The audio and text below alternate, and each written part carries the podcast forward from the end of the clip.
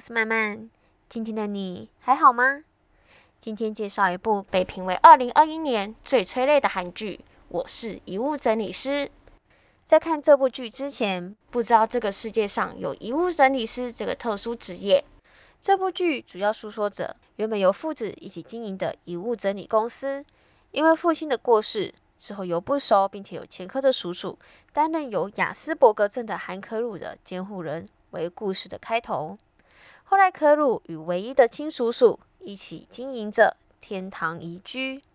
整部剧有几个看点：第一，来自韩国真实发生的事件而改编；第二，透过整理遗物的过程，发现往生者们遗留的故事，并且将生前未能传递的讯息传达出去；第三，揭发多个引人深思的现实与无奈。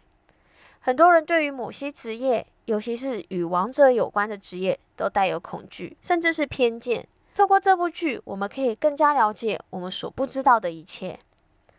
一开始印象最深的就是第一集，父子两人收到委托，是一名实习生的猝死。这里一开头，我们就可以知道，我们所看到的一切，并不一定是真相，而每件事情的背后，都有我们无可奈何的事，可能会对他们感到惋惜。感到难过，我们最后能为他们做的就是传达出他们所无法传达的。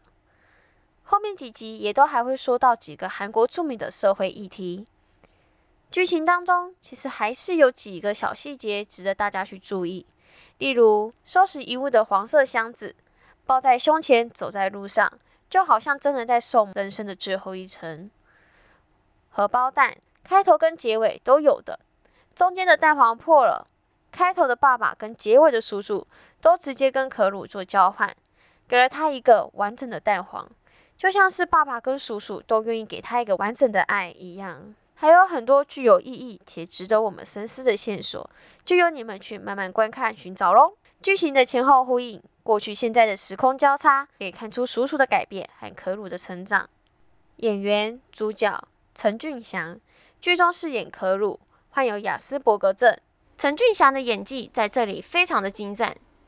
一开始还以为真的请来了一位患有雅斯伯格症的人来本色演出，后来认识了他，记得他之后，才知道原来他也有演《爱的迫降》，真的是一位非常厉害的演员，可塑性非常的高。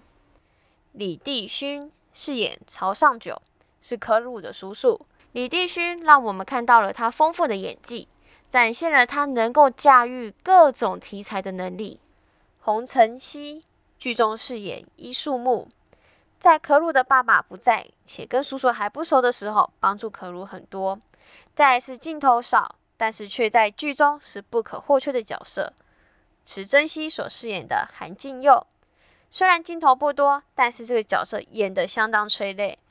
一开始第一、二集的时候，觉得这是一部看了心情会很沉重的剧，但看完后，实际是领悟到了人生的温馨故事，也让我们想得更多，看得更广，愿意从多个角度看一件事情，不再随意的下定论。